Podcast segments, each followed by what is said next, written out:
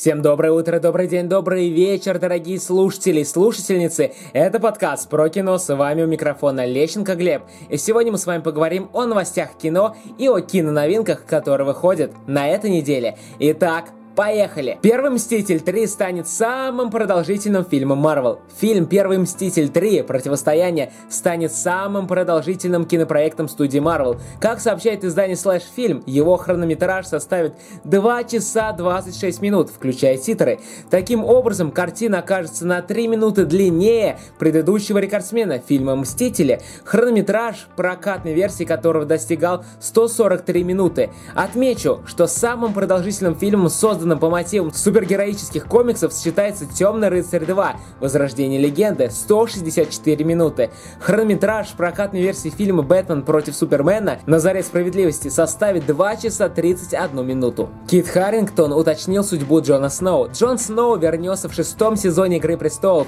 в виде трупа. Об этом исполнитель роли 998-го лорда-командующего Кит Харрингтон заявил в беседе с изданием Time Out London. В интервью на вопрос, снимался ли он в каких каких-нибудь новых сценах для шестого сезона «Игры престолов», актер ответил «Послушайте, я уже не работаю в этом шоу. Меня определенно нет в новых сериях. Да, я снялся в нескольких сценах как труп, и это было лучшее, что я когда-либо делал».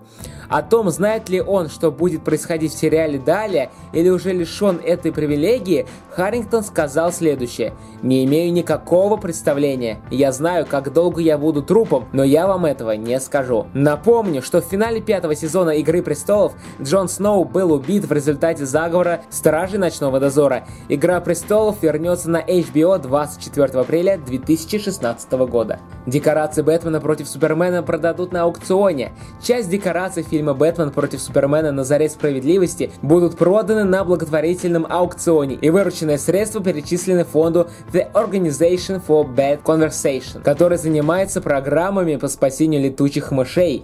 Об этом сообщает издание The Hollywood Reporter. Утверждается, что из фрагментов декораций будут изготовлены более сотни домиков для летучих мышей. Два десятка из них подпишут Зак Снайдер, Бен Аффлек и Генри Кавилл. Сценарист «Чужого» Завет адаптирует «Пикник на обочине». VGN Америка заказал производство двух пилотов драматических сериалов, экранизацию комика DC «Скальпированный», курировать который будет Джефф Джонсон, и «Пикник на обочине», основанный на романе Аркадия и Бориса Стругацких.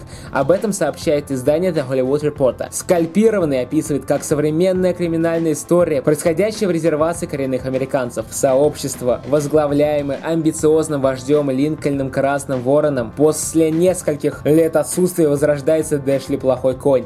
В пикнике на обочине сюжет разворачивается в ближайшем будущем на Земле после того, как ее посетители, а затем покинули инопланетяне, оставив после себя немало тайн, которые пытаются разгадать люди. События показаны глазами Реда, сталкера, смысл жизни которого свез их к тому, чтобы приносить из так называемых зон аномальных образований, в которых нарушаются привычные людям законы физики, артефакты, предметы внеземного происхождения. Энди Вачовски сменил пол и стал Лили Вачовски. Создатели «Матрицы» братья Вачовски окончательно превратились в сестер Вачовски. Официальное заявление Лили Вачовски, ранее Эдди Вачовски, по этому поводу опубликовал издание Windy City News. В нем также выражается благодарность всем поклонникам и коллегам за поддержку. Многие из них знали раньше, и ни у кого это не вызывало вопросов. Конечно, благодаря моей замечательной сестре они уже проходили через это. Но главное не это, а то, что они просто чуткие люди, добавляет Лили. Напомню, что Лана Вачовски, ранее Ларри Вачовски, стал появляться в женском образе с 2003 года, а еще через три года появилась информация об успешной операции по смене пола. Чубака появится в сольном фильме о Хане Соло. Легендарный соратник и друг Хана Соло Чубака появится в сольном кинопроекте, посвященном знаменитому контрабандисту. Об этом сообщил на конференции Media Internet and Telecom Conference, которую устраивает немецкий Deutsche Bank, глава компании Walt Disney Дисней Боб Айгер. По его утверждению, зрителям предстоит узнать историю знакомства двух героев и превращения их в ключевых персонажей вселенной Звездных войн. Скорее всего, роль Чубаки сыграет финский баскетболист и актер Йонас Суотамо, который участвовал в создании этого образа в фильме «Звездные войны. Эпизод 7. Пробуждение силы». Его рост составляет 209 сантиметров, однако информация о его участии пока не подтверждена официально. Что касается исполнителя роли самого Соло, то студия Lucasfilm еще не сделала свой выбор. Сильвестр Сталлоне замечен на съемках «Стражи Галактики 2». Поклонников фильма «Стражи Галактики» ждет очередной сюрприз. Как утверждает ресурс On Location, на съемочной площадке второй серии замечен Сильвестр Сталлоне. Причем костюм его персонажа оказался чрезвычайно похож на облачение судьи Дреда из одноименного кинопроекта. Так как Дред не принадлежит Марвел, ожидать появления именно этого героя в картине вряд ли возможно. Скорее всего, Сталлоне сыграет представителя так называемого корпуса Новы, межгалактической полицейской организации, форма офицеров, которая напоминает костюм судей из комиксов компании 2000 AD. Естественно, никаких официальных комментариев по этому поводу от представителей Marvel пока не последовало. По уже сложившейся традиции студия не комментирует свой кастинг. Представлен сервис домашнего просмотра фильмов в день премьеры. Один из основателей социальной сети Facebook, Шон Паркер, представил новый сервис премиального показа, который позволит смотреть фильмы в домашних условиях в день их театральной премьеры. Об этом сообщает издание Variety. Стартап под названием Screening Room представляет следующую схему взаимодействия прокатчиков и конечных потребителей.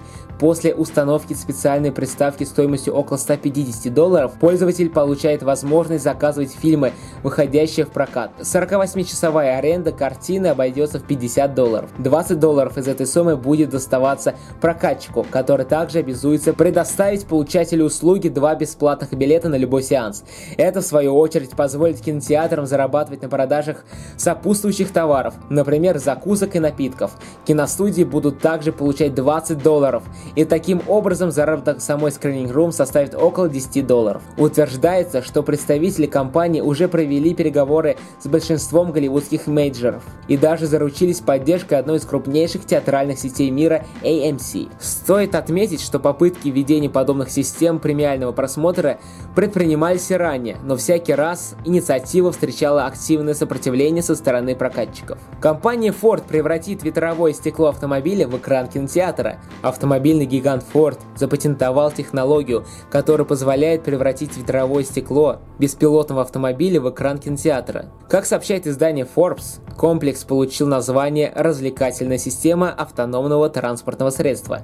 С его помощью находящиеся в автомобиле пассажиры смогут либо просматривать изображения и видеоролики на основном экране во время движения в беспилотном режиме и на вспомогательном экране, когда кто-то из людей берет управление на себя. В случае возникновения дорожной ситуации, требующей вмешательства человека, автоматика сможет самостоятельно производить необходимые переключения. Генри Кавилл признался в любви к деньгам. Генри Кавилл принимает участие в фильмах о Супермене не столько из-за любви к персонажу или искусству как таковому, сколько ради внушительных гонораров. Об этом сам актер рассказал в интервью журналу Man of the World. И я, конечно, опасаюсь, что это может вызвать неодобрение со стороны членов моего сообщества и людей вне его. Но занимаюсь этим не ради искусства. Деньги это просто фантастика, нечто. Тут я снова ожидаю неодобрения. Очень для меня важное, признался Кавилл. Кристофер Нолан взял певца Генри Стайлса в фильм «Дюнкерк». Кристофер Нолан продолжает принимать кастинговое решение одно удивительное другого. Как сообщает издание Variety, еще одна ключевая роль в военной драме «Дюнкерк» досталась солисту молодежной британской группы One Direction Гарри Стайлсу. Напомню, что главную роль в драме «Дюнкерк», рассказывающей о масштабной операции по спасению войск союзников с территории, оккупированной нацистами Франции, сыграет начинающий британский актер Фион Уайтхед. В фильме также будут сниматься Том Харди, Марк Рейландс, Кеннет Брана и другие популярные голливудские актеры. Музыку по традиции напишет композитор Ханс Циммер. Мировая премьера «Дюнкерка» состоится 20 июля 2017 года. А теперь новости одной строкой. Певица Зендая сыграет главную женскую роль в Человеке-пауке. Студия Marvel Studios и Sony Pictures определились с исполнительницей главной женской роли в сольном фильме Человек-паук. Как сообщает издание Deadline, ею станет популярная американская певица, танцовщица и актриса Зендая.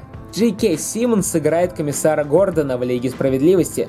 Популярный голливудский актер Джей Кей Симмонс сыграет комиссара Гордона в фильме «Лига справедливости», часть первая, киностудия Warner Brothers.